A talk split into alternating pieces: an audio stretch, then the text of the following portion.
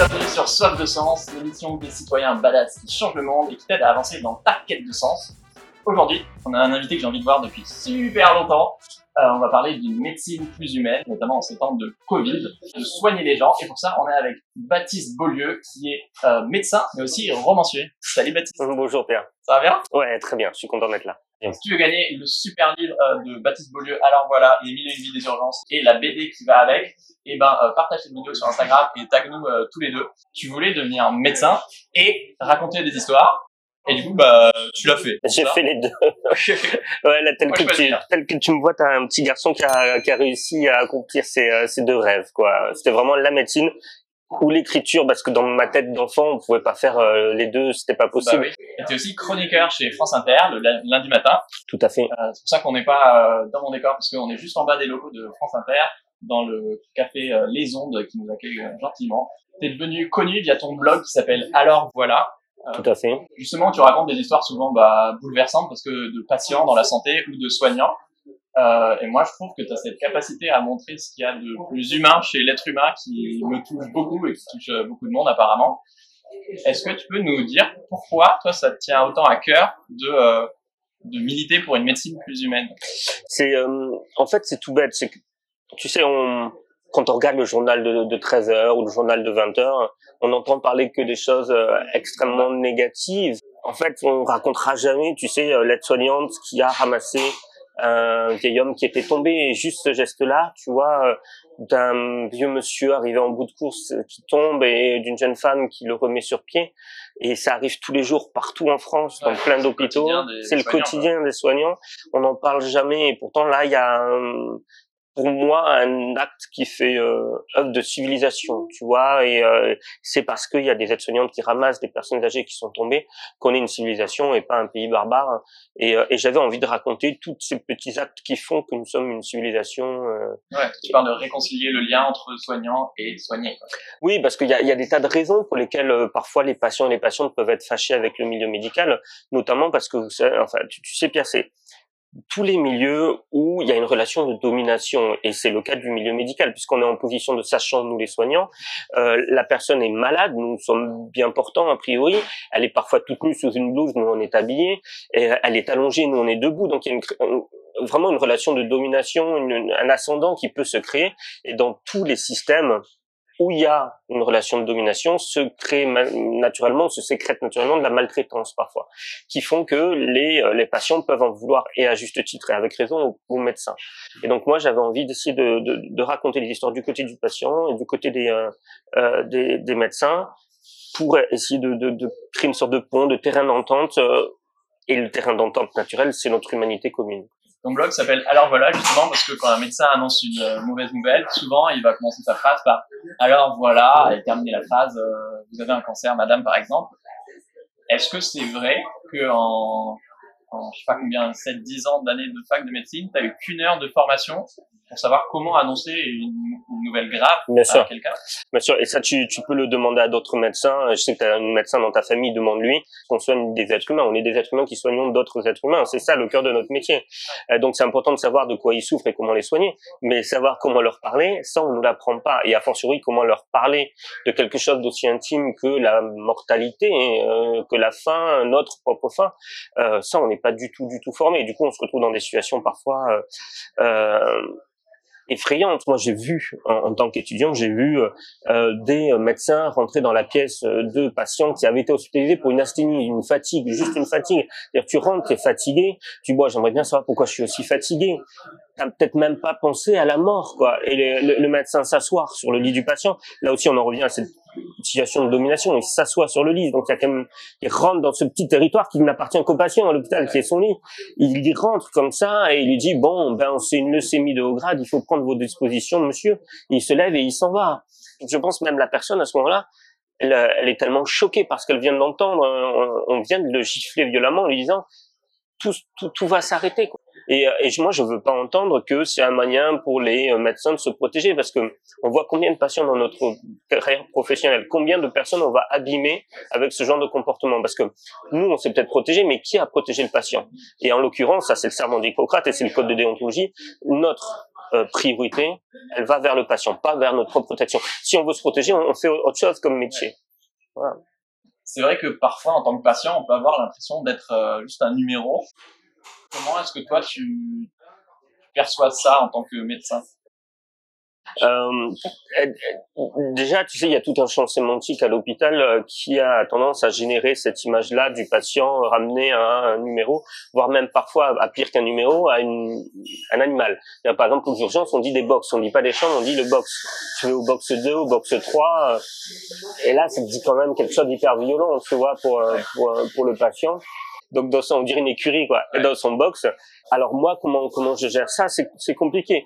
Parce que hum, tu sais, l'être humain, on est à même, à même avec toute la meilleure volonté du, du, du monde, d'être parfois maltraitant. Par exemple, un, jour, je me souviens, j'étais fatigué, j'avais pas mangé, j'étais épuisé, c'était la fin de ma garde, et, euh, et je veux voir une patiente pour euh, un accident vasculaire cérébral, une patiente un peu âgée, tu vois, voilà. Et je, je commence à parler avec cette patiente dans son box, et, euh, et en même temps, j'attendais l'avis d'un gynécologue pour une autre patiente. Et, euh, et donc là, ça frappe à la porte et l'infirmière euh, passe la tête et dit, voilà, il y a le gynécologue qui est arrivé pour ton autre patiente. Et je me souviens avoir dit, euh, j'arrive, je termine avec l'AVC. Et euh, devant la patiente. Et la patiente me dit, mais euh, je suis pas, je suis pas un AVC, moi. Je, voilà. Et, euh, et, je suis sûr qu'elle est rentrée chez elle en, en, en se disant que j'étais un petit connard d'interne qui avait rien compris à son métier. Et à ce moment-là, je pense qu'elle avait raison.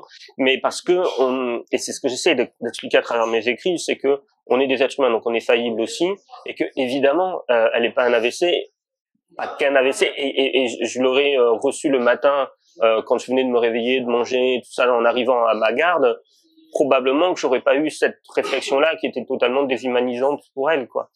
Et, euh, et donc c'est toujours ça que j'essaye de, de, de, montrer. Pareil quand je reçois le récit d'un infirmier tu vois qui me dit qu'il aime son métier que ça fait 30 ans qu'il le fait qu'il essaye euh, euh, vraiment d'y mettre du cœur et d'être présent pour les patients à l'écoute euh, aux petits soins mais que un matin, il s'est engueulé avec sa femme. Il est arrivé au travail, il était très contrarié. Il n'arrêtait pas de penser à cette engueulade qu'il a vue avec sa conjointe. Ouais. Il était en train de s'occuper d'un patient qui était sur la chaise percée. C'est une chaise où on fait nos besoins quand on peut pas aller aux toilettes parce qu'on est trop fragile, avec un trou au milieu. Et on l'a appelé dans une autre pièce et euh, il est parti en laissant la porte ouverte. Et là, la famille est arrivée dans le couloir et a vu qu'il y avait la porte ouverte avec le, le papy qui était sur la chaise percée et que tout le monde en passant dans le couloir pouvait voir le papy en train de, de faire ses, ses besoins, ce qui est un acte intime, tu vois. Et la famille, et à juste titre, a, a gueulé, a dit c'est pas normal, c'est c'est pas humain. Et l'infirmière m'écrivait des mots qui étaient très touchants en disant que euh, qu'il était désolé, que la famille avait raison, donc ça c'est important, que lui, ça fait 30 ans qu'il fait ce métier, donc et c'est vrai, et ça je le crois, que 30 ans dans le vomi, le, les crachats, les urines, les selles, au bout d'un moment, ça vous fait plus rien et ça se normalise et, euh, et voir un être humain faire caca ou vomir, euh, l'aider à nettoyer sa propre merde, euh, c'est des tabous qui sautent quoi. Et je t'assure, Pierre, c'est étonnant de voir à quel point en très peu de temps, en quelques jours à peine, nos tabous sautent sur ces sujets-là. Et, euh, et il me disait, j'aurais voulu leur dire que je m'étais anglais avec ma femme et que je pensais à autre chose et que je suis un être humain. Et, euh, et il leur a pas dit, et c'est mon rôle du coup, de transmettre ce message-là en disant, ah, peut-être ça vous est arrivé, sachez que peut-être qu'il s'engueulait avec sa femme. Peut-être ça fait 30 ans qu'il fait ce métier et que pour lui, il n'y a plus les mêmes tabous que pour, euh, que pour nous. Ce qui n'enlève rien à, à, votre droit légitime d'être choqué. Oui. Mais connaissez aussi l'histoire de l'autre côté, quoi. Mais c'est ça, souvent, j'ai l'impression que c'est très dur pour euh, des soignants et encore plus pour des médecins de, de dire euh, excusez-moi, je suis désolé, euh, j'ai merdé quoi. Mmh. Et ça, c'est, on nous l'apprend pas en fac de médecine, mais tu sais, ça c'est un truc qu'on nous apprend pas du tout à l'école de toute façon. C'est-à-dire qu'on on est dans un mode de vie qui est productiviste. On, on, on doit produire, produire, produire, ouais, être au top, au top, au top en permanence. Et, euh, et donc, y a, je crois qu'il y a très peu de champs euh, disponibles pour l'échec dans notre société et encore moins pour la reconnaissance de cet échec euh, qui est toujours vécu comme un, une forme d'aveu de faiblesse quoi. Et, euh, et ça la, la, faiblesse dans un modèle productiviste elle, n'est pas pardonnée. Euh, et du coup euh, je crois qu'on devrait apprendre, mais dès l'école, pas seulement en, l'école de médecine, même plus avant, à dire euh, un, c'est pas grave de se tromper, deux, c'est pas grave de le reconnaître, et surtout trois, c'est il n'y a rien de terrible à s'excuser. Et ça, c'est un truc qu'on nous apprend pas. Souvent, quand on, on s'excuse, on a l'impression de s'abaisser, alors qu'en fait, c'est l'inverse. je pense qu'en plus, et là on va toucher du doigt à quelque chose qui est l'éducation genrée, c'est que euh, les garçons, je pense, sont sociabilisés à beaucoup moins euh, se remettre en question et s'excuser que, que les filles. Parce qu'on doit toujours être au top, le meilleur au foot, euh, celui qui se perd jamais, qui pleure pas, voilà. Et, et de, faut pas pleurer, à, faut pas reconnaître ses échecs. Il y a qu'un pas qui est franchi très régulièrement au cours d'une éducation masculine. Hein la première vidéo de Soif de Sens, c'était sur la charge mentale. Euh, D'accord. je crois que tu peux. Oui, oui, bien sûr. Donc, euh, elle en a bien parlé de la charge émotionnelle. Ouais. Pour toi, quel est le lien entre un médecin, justement, qui peut être euh, en retard, euh, irrité, ou parfois maladroit, euh, au niveau local, et notre système ultra-libéral? C'est intéressant ce que tu dis là, parce que il faut distinguer deux choses. Je pense la maltraitance individuelle, parce qu'il y a hum, la même proportion de connards dans la population médicale que dans la population générale, et donc euh, il y a parfois de la maltraitance médicale qui n'a strictement rien à voir avec euh, une, maltraitance institutionnelle ou le fait d'être médecin. Parfois, vous tirez le mauvais numéro et vous tombez sur quelqu'un qui n'a pas de cœur, n'est pas bienveillant, euh, tout simplement, est sexiste, raciste, homophobe, ce que vous voulez parce que parce qu'il l'est dans la vraie vie quoi et qu'il y a aucune raison que ça change dans sa euh, euh façon de faire quoi euh, en tant que en tant que médecin. Et après il y a la maltraitance institutionnalisée et là on en revient un petit peu à à ce que je parlais euh, dont je parlais tout à l'heure et qui a trait pour le coup totalement aux politiques néolibérales qui ont cassé l'hôpital qui ont diminué le nombre de lits qui ont fait fermer des, des services qui ont embauché moins de personnel. Euh, comment tu veux Pierre qu'on puisse être aussi bienveillant quand on a 10 collègues pour un service où il y a 30 patients que quand on est deux. C'est pas possible. Moi, j'ai des aides-soignantes qui m'appellent parfois. Euh, une qui m'a appelé une fois un dimanche après-midi en larmes. Euh, elle, elle, m'appelle, elle était, elle était pas en larmes. Elle me dit voilà, euh, je suis toute seule pour 40 patients et euh, il y en a un qui s'agite. Est-ce que tu peux me prescrire des contentions physiques pour le tenir au lit? Et je dis oui, mais est-ce qu'il y a une raison médicale? Est-ce qu'il y a une justification médicale? Est-ce qu'il menace de euh, sauter par la fenêtre, de, de, partir tout seul? Elle dit non, non, c'est juste qu'il s'agite et moi je peux plus. J'ai dit mais je je peux pas te faire cette prescription parce que médicalement parlant, elle est elle est pas justifiée quoi. Mais et elle, elle s'est mise à pleurer parce qu'elle s'est rendue compte de ce qu'elle m'avait demandé, qui était d'attacher un individu à un lit parce qu'elle était toute seule et qu'elle n'arrivait plus à gérer. Et donc là, on est dans typiquement dans ce que je te disais tout à l'heure, la maltraitance institutionnalisée, parce que cette aide-soignante n'est pas maltraitante. C'est le système qui la rend maltraitante, tu vois. Elle n'est pas ontologiquement maltraitante. Mais euh, mais du coup, euh, crois-moi, je suis pas sûr qu'elle soit rentrée euh, chez elle ce soir-là en se disant je fais un super métier, je suis heureuse de le faire et je pense être bonne à mon métier, quoi. Non. Et c'est le drame, c'est que la maltraitance institutionnalisée qui tape sur les patients et les patientes, elle tape aussi sur les soignants. Les soignants en France, on, on compte parmi nos rangs le, plus fort taux de, de, tentatives de suicide et de suicide. Quoi. Ah ouais? Oui. Les médecins, c'est les premiers suicidés de France, avec les flics. En même temps, si tu fais une erreur, tu dois... Enfin, moi, je me sentirais tellement mal. Oui, mais ça aussi, on nous apprend pas à gérer euh, l'échec médical ou l'erreur médicale. Ouais, c'est clair que pour moi, le lien évident, bah, c'est, le manque de ressources, en fait. Que bah, la version soft, c'est que euh, ton médecin, il va avoir peu de temps pour te recevoir. Euh, la version hard, c'est euh, bah, en temps de Covid, tu dois choisir, il bah, n'y a pas assez de lits ou de respirateurs pour tout le monde, bah, qui vit et qui meurt, et c'est un médecin qui entre deux portes doit choisir ça et qui est dans une situation horrible. Quoi. Et qui le vivra très mal plus tard. Sur le coup, dans l'action, il, il a pas le temps de se comment dire prendre du recul par rapport à la décision qu'il vient de prendre, mais plus tard, euh, crois-moi, il, il, le vivra très très mal. Quoi. Mais euh, tu sais, c'est euh, les gens, ça, ça, rejoint intimement la question euh, piquante actuellement euh, dans le milieu médical, qui est la question des déserts médicaux. Et quand il n'y a pas assez de soignants dans, dans des régions, voilà. Et, et, et d'ailleurs, voilà, tu le dis toi-même, à la campagne. Souvent, les gens s'imaginent que ah ouais? euh, c'est la campagne, euh, genre au fin fond de euh, l'Auvergne, le désert médical, et c'est vrai.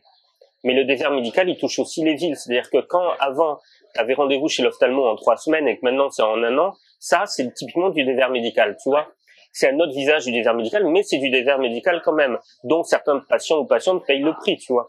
Comme une personne, par exemple, femme qui a des problèmes financiers, qui est un peu juste, tu vois, a des douleurs au niveau du périnée du pubis et n'a rendez-vous avec un gynéco que dans quatre mois, d'accord? Parce que c'est une consultation publique, mais que si elle pouvait il y a des consultations privées, elle a rendez-vous la semaine prochaine, hein, mais elle paye 80 euros de sa poche, voilà. Et donc elle le fait pas, elle attend quatre mois. Et quatre mois plus tard, on dit ah ben c'est un début de cancer, c'est dommage, euh, il a déjà bien progressé quoi. Quelle part durant ces quatre mois, si tu veux, de perte de chance sanitaire due au désert médical, d'accord, euh, est, est, imputable à, à, à, à, ces quatre mois qu'elle a perdu quoi, tu vois. Et, euh, et, et, tout ça, ça, ça, ça c'est du désert médical. Quand tu vois, il y a, y a des des études très précises qui ont analysé le temps de consultation euh, disponible pour les médecins généralistes.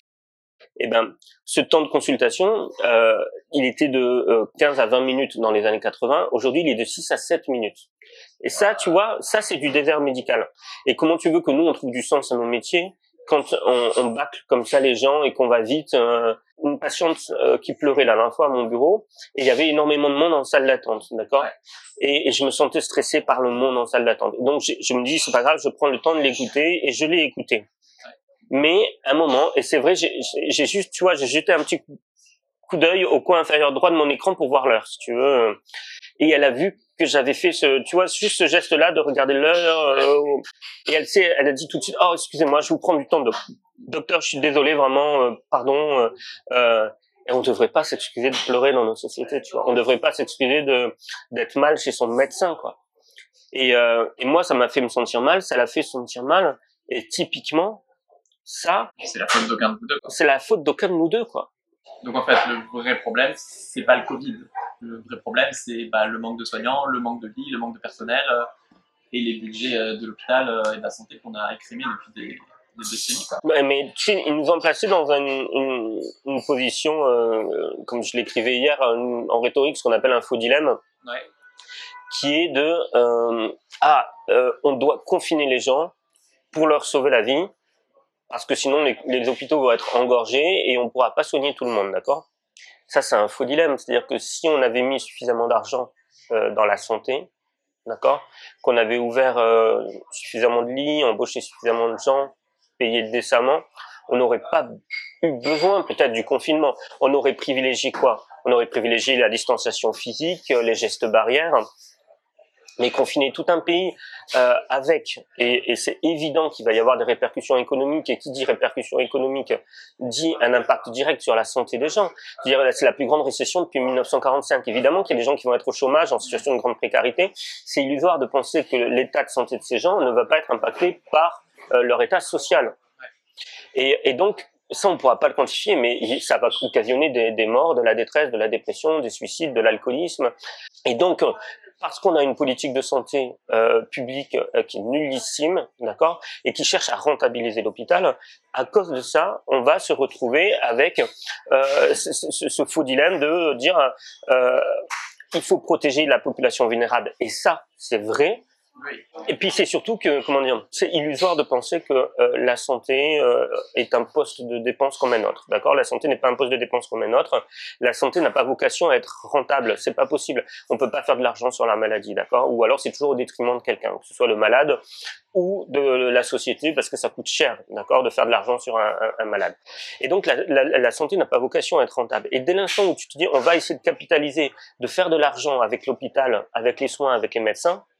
À partir de ce moment-là, tu mets le doigt dans un engrenage qui est très dangereux parce que ce qui fait que nous sommes une civilisation, d'accord, c'est que nous prenons soin des autres et particulièrement de nos plus faibles et de ceux qui euh, bah, tombent malades parce que la maladie c'est l'injustice ultime, d'accord. Elle frappe au hasard, c'est comme ça et, euh, c'est parce que nous prenons soin des plus faibles et des malades que nous sommes une civilisation et pas un groupe d'individus centrés sur eux-mêmes qui se contrefichent complètement et qui ne font pas nation, pas peuple, tu vois. Ça, ça me frappe à quel point, euh, bah souvent on parle des conséquences de l'ultralibéralisme sur, euh, sur des vies humaines, mais dans la santé, enfin, le lien il est tellement direct, ça peut vraiment euh, faire basculer ta vie et on voit très bien en ce moment avec la pandémie. Quoi. Le, les, les, les premières euh, populations touchées, hein, euh, ce sont les personnes en situation de grande précarité avec le Covid. Hein. Pourquoi? Parce que c'est les personnes en situation de grande précarité qui cumulent le plus de pathologies. Ouais. Je veux dire, euh, on dit toujours ah les pauvres, les pauvres mangent mal, mais mais ils mangent mal. Euh, pourquoi? Parce que ça coûte cher. De bien manger, quoi. Et puis il y a tout un niveau socioculturel qui va avec, c'est-à-dire la, la malbouffe coûte moins cher que la bonne bouffe, et puis on n'est pas forcément bien éduqué à savoir euh, quels sont les produits qui sont bons, les produits qui sont pas bons. Évidemment qu'il y a plus de diabète chez les personnes précaires, mais ça, ça devrait nous interroger. Pourquoi? Pourquoi? Qu'est-ce que ça veut dire de la façon dont on, on éduque euh, nos enfants à l'école et notamment dans les couches les plus populaires euh, à s'alimenter, à rechercher ce qui est bon pour notre corps, euh, voilà. Tout ça, c'est pas c'est pas fait. Et donc en plus, du coup, c'est une punition au carré. C'est-à-dire que non seulement euh, les personnes précaires sont précaires, elles tombent malades, et en plus, on les pointe du doigt en leur, disant, mais c'est parce que vous mangez mal que vous ne savez pas vous alimenter, quoi. C'est une injustice au cube, tu vois. Dire que la santé est un business. Mais la, la, santé est un business, bien sûr, elle est un business. Mais elle est un business pour qui? Pour un petit groupe d'individus. C'est pas le, le, le, plus, le plus grand nombre qui en tire profit. Hein. Je, je, te donne un, un exemple. Euh, en, en, vacances, je suis parti euh, à Miami euh, avec la personne avec qui je vis. Et à Miami, on peut visiter l'île des Stars. D'accord? C'est une île au large de Miami euh, qui n'est faite que de villas, si tu veux, tout le long du, de, de, de l'île, comme ça. Et donc, tu fais le tour de l'île en bateau et tu vois la villa de Will Smith, Shakira, Bruce Willis, euh, voilà. Et à un moment, on passe et il y en avait une, mais qui devait être, je sais pas, quatre ou cinq fois plus grande, grosse que les autres, avec euh, deux fois plus de piscine, deux fois plus de, de d'espace, et qui était sublime comme ça. Et, et le, le, guide nous dit, bon, bah, devinez à qui elle appartient. Et tout le monde se disait, bon, ben, ça doit être, je sais pas, on cherchait le, quel acteur était le mieux payé, tu vois. Et là, il nous sort un nom que personne ne connaissait. Il nous dit, ben non, c'est le, c'est le, l'inventeur du, du Viagra. Ah, c'est euh, l'industrie pharmaceutique, le, le, le, type à la, à la tête de l'industrie pharmaceutique qui a mis au point le Viagra. Quoi. Et donc là, on, on touche du doigt deux choses. Un, euh, évidemment, c'est que l'industrie pharmaceutique fait énormément d'argent sur notre santé, d'accord? Et, euh, et deux, les pathologies qui les intéressent euh, sont pas forcément euh, les pathologies qui sont profitables au plus grand nombre, tu vois. C'est-à-dire que, je te donne un exemple, c'est, il existe des tas et des tas de médicaments pour euh, réveiller, maintenir, stimuler l'érection masculine, tu vois. Mais pour le traitement des douleurs cataméniales, c'est-à-dire des douleurs de règles chez les femmes, on doit avoir deux ou trois médicaments qui existent, d'accord? Alors que c'est des douleurs qui touchent 50% de la population et qui les touchent environ une fois par mois pendant 30 ans, tu vois et, donc là, tu te dis, euh, donc on touche du doigt deux choses. Un, la façon dont le capitalisme a phagocyté l'industrie pharmaceutique, d'accord? Et deux, la façon dont le patriarcat a phagocyté euh, via le capitalisme l'industrie pharmaceutique pour s'occuper de ce qui l'intéresse en premier lieu, c'est-à-dire le phallus, d'accord? Et tout ce qui est féminin, on s'en fiche, quoi. On s'en fiche complètement. En ce moment, on vit effectivement la plus grande crise sanitaire depuis 40 ans avec le, le Covid. On s'est retrouvé avec des scènes euh, genre ubuesques avec euh, bah, des, des, des, soignants qui avaient des sacs poubelles en guise de surblouse, euh, des, des masques faits par Decathlon et des pénuries bah, de, de, tout ce qu'on trouver de lits, de, de, personnel, de soignants, etc. Et à côté, euh, le gouvernement euh, vous a érigé en héros, ouais. en soutien des médias. Euh, et toi, tu as poussé un gros coup de gueule pour dire bah non, en fait, on n'est pas des héros. Quoi. Dans toutes les crises politiques, il faut faire très attention au langage qui est utilisé par euh, la classe politique, ouais. Euh, parce que ce langage, il dit toujours quelque chose euh, de ce que le gouvernement ou la classe politique au pouvoir veut nous faire croire, d'accord? Et là, en l'occurrence, ce qu'il voulait nous faire croire, c'était que la gestion de la crise, d'accord, reposait sur la vocation des soignants. Que plus on aurait la vocation, plus on se sortirait de cette crise, et, et que, en gros, si tu veux, il était notre responsabilité de pouvoir soigner les gens et de, le, de les soigner bien, d'accord? Alors qu'en fait, il a la responsabilité du gouvernement d'embaucher les gens, de bien les payer, d'ouvrir des services, d'ouvrir des lits. Et quand on traite quelqu'un en héros, c'est un piège, c'est un piège à con parce que un héros, par définition, euh, c'est quelqu'un qui est désintéressé. Un héros qui ferait ça pour de l'argent, c'est plus un héros, d'accord? Et donc, euh, euh, ça va être beaucoup plus difficile pour les soignants maintenant de réclamer euh, l'argent que l'État nous doit parce qu'on a été sur le pont 24 heures sur 24 pendant 6 mois. Maintenant qu'on a été traité en héros, et j'en veux pour preuve, c'est que la plupart n'ont pas reçu euh, de, de chèques ou de primes, mais ils ont eu droit à une petite médaille, quoi. C'est de la com. C'est de la com, bien sûr. Et moi, ce qui me choque, c'est que bah, ça détourne l'attention de, des vrais responsables, quoi. Bien sûr. Bah, on a fermé, je sais plus combien tu disais, 13 000 lits en, en quelques années enfin 13 000 lits du coup de, enfin, de personnes en moins tu peux soigner quoi. Et Mais euh, non, non, non, non, là il y a une catastrophe, mais euh, regardez pas par ici, et tout, tout le système néolibéral qui ferme des lits, des, enfin, l'histoire des c'était ouais, absurde. Non, non, euh, eux, c'est des héros vraiment euh, applaudissez-les tous les soirs à 20h. Quoi. Tu sais, c'est en psychologie cognitive, on appelle ça le, euh, l'effet gorille invisible. C'est-à-dire le gorille invisible, on appelle ça. C'est euh, un petit des études de, de, sciences sociales qui ont analysé ça. C'est que euh, ils demandaient à des gens de, de calculer le nombre de passes euh, d'un match de baseball sur un écran. Et donc les gens calculent et, et pendant, et, mais ils savent pas, il y a un gorille qui passe en plein milieu de l'écran et quand après, déguis, pardon, un gorille, un homme déguisé en gorille qui passe au milieu de l'écran et quand il demande aux gens qui étaient concentrés à compter le nombre de passes, est-ce que vous avez vu quelque chose d'inhabituel à l'écran? 70% disaient euh, ben non, j'ai rien vu de particulier, quoi. Alors qu'il y avait juste un homme déguisé en gorille qui passait au milieu de l'écran. Et, euh, et parce qu'ils étaient concentrés sur autre chose, quoi. Et, euh, et, moi, je pense que tout ce champ sémantique guerrier, héroïque, euh, c'est l'effet gorille invisible. C'était vraiment euh, nous faire compter le nombre de passes pour éviter de nous concentrer sur le gorille qui passe au milieu du, euh, du, du terrain de baseball. Parce que en fait, tu, quand tu utilises un, un, un, champ guerrier comme ils ont utilisé, hein, ils ont dit euh, les soignants sont au front et des conneries de ce genre, euh, ils se battent, euh, euh et, puis, guerre, en fait.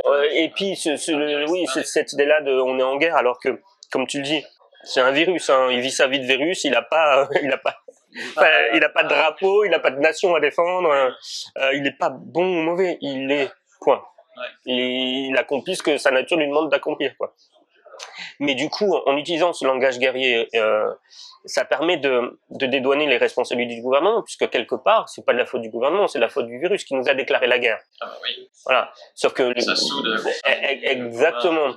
Et puis ça évite de chercher les, les vrais responsables, parce que on a quand même, je trouve, mais on, on a oublié à une vitesse incroyable que, enfin, il faut se souvenir qu'en février, en mars, il nous disait que le masque ne servait à rien, que Agnès Buzyn, qui était ministre de la Santé, ministre de la Santé, a démissionné un mois avant le confinement pour pouvoir se présenter aux élections municipales de Paris, quoi. C'est-à-dire qu'on a un ministre de la Santé qui, en pleine pandémie mondiale, démissionne pour une élection municipale. Et personne, et, et personne ne dit rien, quoi. Et, trois jours avant le confinement, Emmanuel Macron incitait les gens à aller au théâtre, aller au théâtre lui-même avec les caméras qui le suivaient. C'est aberrant. C'est aberrant et, on leur a on a oublié tout ça j'ai l'impression une vitesse euh, folle quoi vrai moi je trouve ça ultra intéressant sur cette chaîne justement de montrer qu'il y a des situations euh, à notre échelle dans notre quotidien on a l'impression que s'il y a un problème c'est notre faute bah de montrer que bah, des fois c'est le cas mais que aussi souvent bah tu as tout un système qui et des pressions qui s'exercent sur nous et qu'en fait on est juste dans les rouages d'une machine qui qui est déshumanisée et qu'il faut réhumaniser quoi non, n'appellerais pas ça l'effet gorille, ça l'effet burqa. L'effet comment? L'effet burqa. Ah, D'accord. Il y a un gros problème du ah une burqa là. Ah oui, c'est ça, bah oui, bah c'est pareil. Oui, bien sûr. Maintenant, on va changer complètement de sujet, comme c'est bien, et on va parler de, sexualité, de genre et des droits des personnes LGBT+. Est-ce que tu serais OK, euh, pas libre de dire non, nous raconter le jour où il y a des militants LGBT+, qui ont sauvé la vie en fait? Mmh.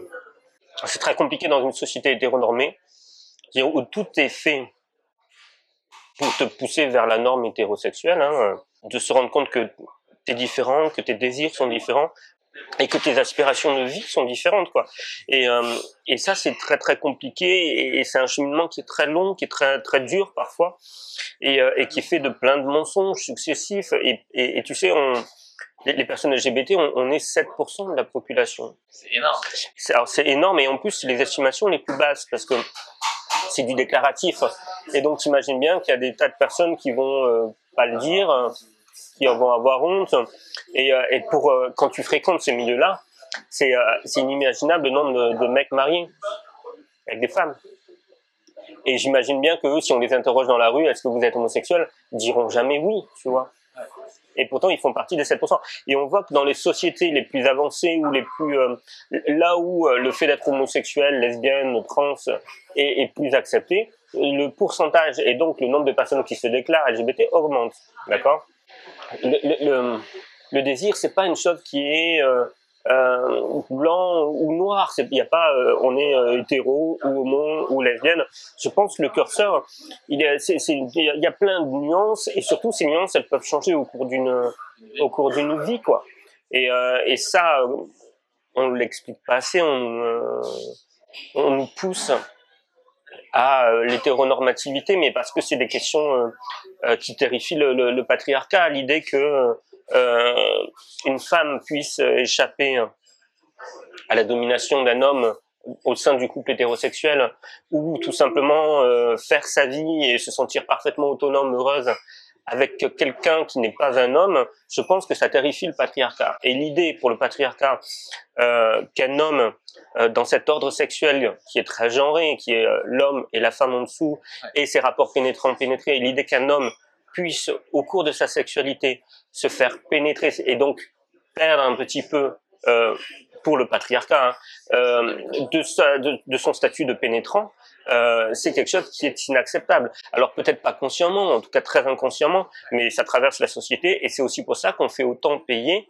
euh, les minorités sexuelles. Parce que c'est des minorités qui sont dissidentes à l'ordre sexuel majoritaire qui est patriarcal. Est-ce que tu es ok de nous raconter l'anecdote euh... Ah oui. Mais t'es pas obligé. Hein, non non pas du tout, euh, pas du tout. Non non c'était une période qui était euh, qui était très très compliquée euh, de de ma vie et, euh, et j'avais j'avais décidé d'en finir parce que c'était je, je je comprenais pas tout ce qui se passait en, en moi et pour moi c'était pas acceptable parce que je suis à titre personnel je suis catholique je sais que ça existe les catholiques anarchistes. On doit être trois ou quatre à, Toulouse et on doit être une trentaine en France, tu vois. Mais euh, oui, donc je suis euh, catholique d'extrême gauche et, euh, et donc euh, j'arrivais pas à, concilier euh, mon désir, mes aspirations de vie euh, avec ce que je pensais être de mon devoir de catholique. Et donc j'avais décidé de, de, me jeter d'un pont et, et je suis passé devant une association LGBT à Toulouse et je suis entré et, et les gens étaient adorables hyper compréhensifs. Alors que tu étais avec ton sac à dos avec euh, des... Ouais, ouais, j'avais mis des pierres dedans parce que je voulais, je voulais sauter d'un pont, quoi. Je voulais sauter d'un pont. Ils m'ont sauvé la vie, bien sûr. Et c'est aussi pour ça que maintenant je suis très militant parce que ce qu'ils m'ont donné, j'ai envie de le rendre à mon tour tellement revendicateur aujourd'hui, si tu veux, d'appartenir à cette minorité sexuelle. Et c'est pas une revendication euh, euh, dans le sens où souvent on entend les gens dire pourquoi vous parlez de votre sexualité? La sexualité c'est quelque chose d'intime. Et je pense que les gens se trompent immensément parce qu'il y a rien de plus politique que la sexualité. Ouais. Bien sûr que c'est politique la sexualité. Sinon on n'essaierait pas de la contrôler euh, par tous les moyens possibles. C'est pas mon identité est meilleure que la tienne, c'est la société dans laquelle on est est homophobe Bien sûr. Je dis LGBT-phobe. Et du coup, c'est un sujet politique d'en parler parce que si toi t'en étais arrivé à, bah, vouloir te suicider, c'est parce que bah, au quotidien, bah, tu dois subir euh, des agressions, des oppressions ou, même faire de l'autocensure de peur d'en subir. Mais euh, tu savais que ça existait. Et, tu vois, ça, ça, passe par des petites choses euh, toutes bêtes. Hein. Euh, déjà à 5-6 ans, hein, parce que tu sais, les gens ils disent toujours comment tu peux euh, savoir que tu es homo à 11 ans, euh, voilà, mais parce qu'ils ont toujours euh, ce regard qui est hétéronormatif sur les autres sexualités et qu'ils hypersexualisent. L'hypersexualisation, c'est de l'homophobie, c'est-à-dire que ils s'imaginent qu'à 11 ans, dans notre tête, on dit ah moi je préfère sucer les bites, tu vois, alors qu'en fait à 11 ans, tu penses pas ça à 11 ans, tu dis ah ben je préférerais envoyer un petit message, un petit papier à un garçon plutôt qu'à une fille, tu vois. C'est pas question de sexualiser les choses, quoi. En fait, t'as la même sexualité que les hétéros, d'accord? Et, et, à 11-12 ans, ta sexualité, elle est pas aussi, euh, comment dire, euh, définie, ou en tout cas euh, trash que quand t'as 20 ans et que tu sais vraiment ce que tu veux, tu vois. Et, euh, et, et t'es un enfant, et en fait, les enfants homosexuels sont les mêmes enfants que les enfants hétérosexuels, avec les mêmes euh, désirs innocents qui est de je veux envoyer un petit papier à un garçon plutôt qu'à une fille, tu vois. Et, euh, donc il y a cette hypersexualisation qui est hyper violente. Et parallèlement à ça, quand tu rentres chez toi, euh, et Didier Ribon, qui est un sociologue, il explique très bien, il, dit que le, racisme et l'homophobie, c'est intéressant parce que le racisme, quand tu es un enfant, par exemple, par exemple racisé noir, tu peux subir le racisme à l'école, mais en théorie, quand tu rentres chez toi, tu retrouves un, sanctuaire parce que a priori les enfants noirs ont des parents noirs et que du coup ils ne subiront pas le racisme à la maison de la part de leur entourage. Alors tu dis que quand tu es un enfant euh, homosexuel, quelle que soit ta couleur de peau, euh, et eh ben ce sanctuaire là, tu ne, parfois tu ne le retrouves même pas à la maison. Et moi j'ai des souvenirs très très forts. Euh, je sais pas, je dois avoir 9-10 ans et je sais déjà que je préférerais envoyer un petit papier à euh, un garçon qu'à une fille, tu vois. Et, euh, et on est dimanche soir et je suis dans les bras de ma mère, on regarde un film, tu vois. Et euh, c'est la cage aux folles qui passait sur France 2, France 3, je sais et tu vois toute ta famille rire et tu sens le, tu sais, le, le, le torse de ta mère qui, qui s'agite et qui rigole parce que oh là là c'est euh, euh, ces deux garçons euh, qui sont ridicules parce qu'ils sont efféminés euh, et qu'en plus euh, ils sont homo et qu'ils doivent s'enculer et ça fait rire tout le monde tu vois. Et, et là et là tu sens quelque chose se briser en toi et et tu mets une couche sur tout ça en disant ben en fait non je parlerai jamais de ça à personne quoi. Parce que si ça fait rire même ma mère qui est censée être la personne qui t'aime le plus au monde alors qui pourra accepter si ma mère ne, ne, en rigole? Qui, qui peut, qui peut comprendre, tu vois? Et donc tu mets des couches sur des couches sur des couches, et à la fin tu finis au bord d'un pont avec envie de mourir. Quoi. Et c'est pour ça que justement c'est hyper puissant que bah, ces, ces militants et aujourd'hui toi, euh, il y a des personnes qui te disent euh, non mais en fait euh, on existe, ça existe, c'est normal, et euh, t'as le droit en fait. C'est 7% de la population quoi. Et il et, et, y a un... pendant longtemps tu sais j'ai utilisé cet argument de euh, c'est pas un choix. On choisit pas d'être hétéro, on choisit pas d'être homo, et donc il y a aucune raison de discriminer les homosexuels, les lesbiennes ou les trans, puisque de la même manière que t'as pas choisi d'être hétéro, t'as pas choisi d'être LGBT. Et ça, c'est un argument que j'utilisais longtemps, et en fait, je l'utilise plus parce que je le trouve caduque. Parce que quand on réfléchit bien sur le, le sens politique des choses, quand bien même ce serait un choix, pourquoi on le criminaliserait, on le, on le criminaliserait? Tu vois ce que je veux dire? Et, et, et, là, c'est là, c'est une vraie, on touche du doigt une vraie question, c'est-à-dire que, euh, en gros, c'est ah, on est innocent parce que c'est pas notre Oui, faute, voilà, On peut sous-entendre que c'est euh, C'est- pas une maladie ou, ou, ou un truc naturel, etc. Et quand bien même ce serait pas naturel et un choix, qu'est-ce que ça dit de notre société qu'on criminalise, ce, ce, ce choix-là, tu vois? Et là, cette question-là, elle est passionnante, je trouve. Ce week-end, je marchais euh, dans la rue avec ma chérie, euh, Mm. je tenais la main, quoi, et j'ai eu un espèce de déclic où j'étais là. Mais en fait, je me suis jamais de ma vie, j'ai eu peur de prendre la main de ma chérie Ouais. parce que je suis hétéro. Et tout d'un coup, j'ai pris conscience de la violence que ça pouvait être d'être dans une société euh, homophobe, quoi. Nous, dans la vie quotidienne, on ne sait pas qu'on est homo. hein. Les seuls moments où on sait qu'on est homosexuel, c'est quand on se fait traiter de sale pédé dans la rue. Et donc, si tu veux, les personnes, les premières personnes à brandir notre orientation sexuelle, c'est pas nous. C'est les personnes qui, dans la rue, vont nous traiter exactement, si tu veux. Euh, et, et, et du coup, euh, il y a, voilà, il y a une injustice qui me, qui me fait doucement rire. On dit arrêtez de parler de vos orientations sexuelles, mais arrêtez de nous rappeler qu'on est homo dans la rue, alors, tu vois. C'est ça que j'ai réalisé en préparant cette interview, c'est ça dur en tant que personne hétéro de réaliser à quel point bah, l'homophobie euh, tue tous les gens en fait. Elle tue hum, ou elle blesse parce que bah, tu le vois pas quoi. C'est comme en tant que mec euh, voir les, les violences euh, contre les femmes, tu le vois pas donc tu penses que ça existe pas en fait. Et je trouvais que cette stat était folle de dire euh, pourtant un ado homo ou transsexuel a huit fois plus de risques de se suicider qu'un autre. Parce que bah, entre les insultes, les menaces, les agressions physiques, les parents qui vivent, qui, les parents qui virent leur enfant de la maison, et à l'étranger c'est encore plus violent.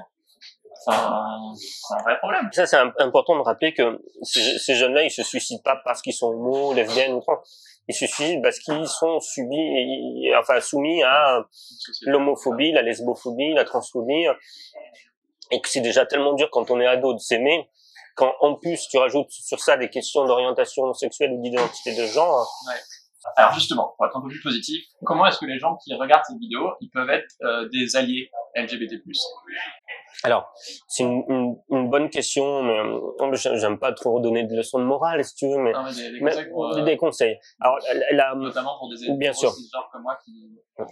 bah, alors, tu, le premier truc que j'ai envie de, de, de dire, c'est euh, comment euh, vous vous comportez.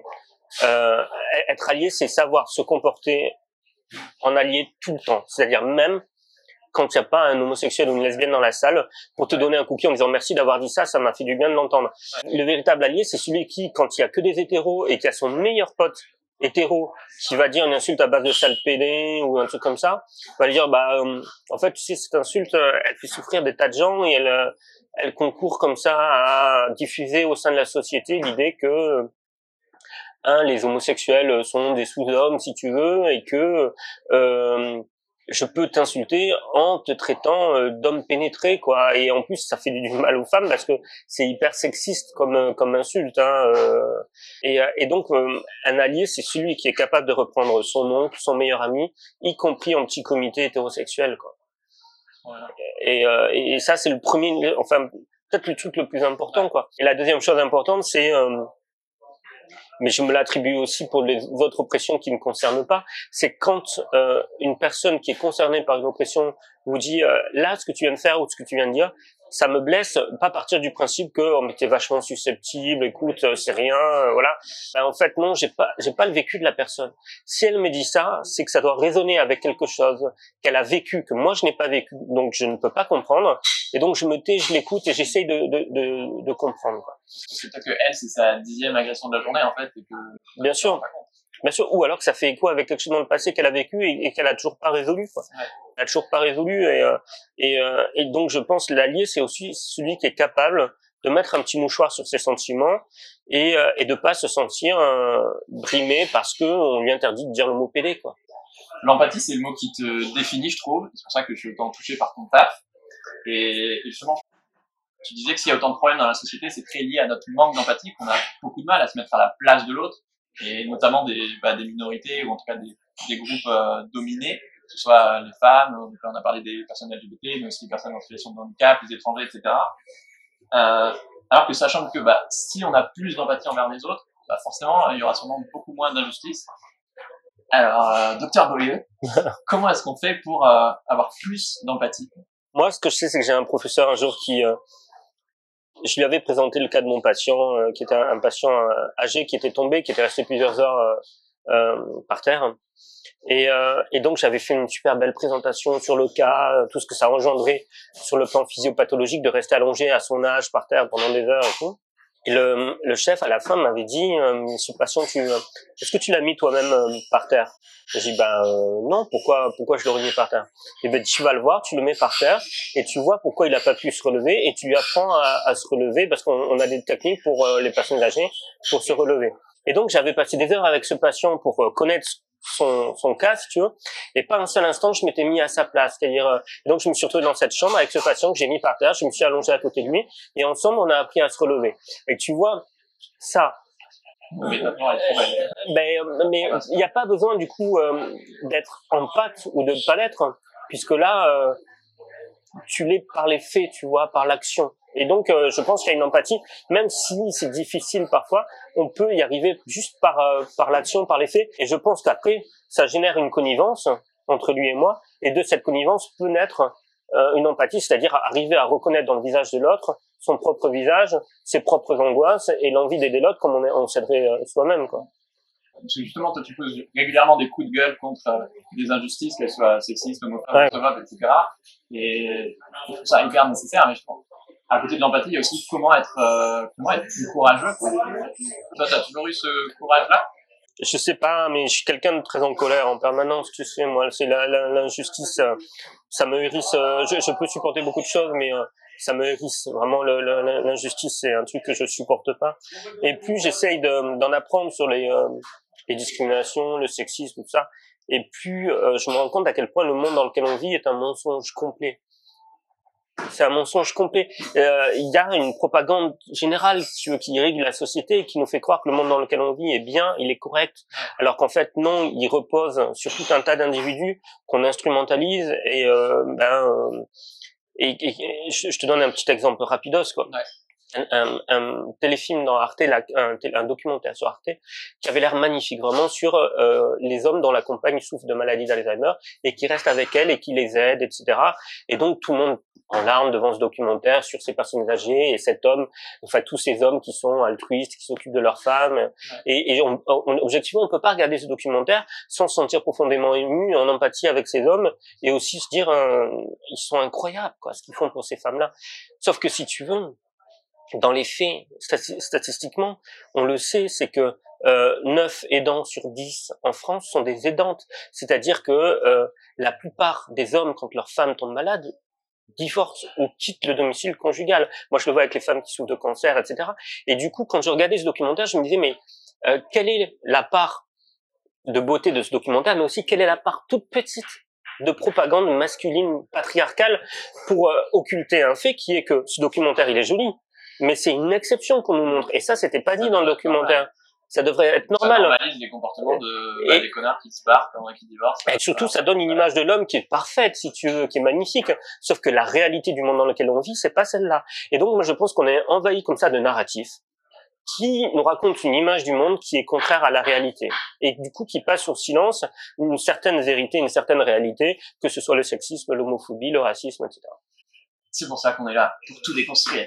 C'est du boulot. Tu veux gagner le super livre euh, de Baptiste Beaulieu, alors voilà, les mille et une vies des urgences, c'est hyper euh, et la BD qui va avec, et eh ben euh, partage cette vidéo sur Instagram et tag nous euh, tous les deux.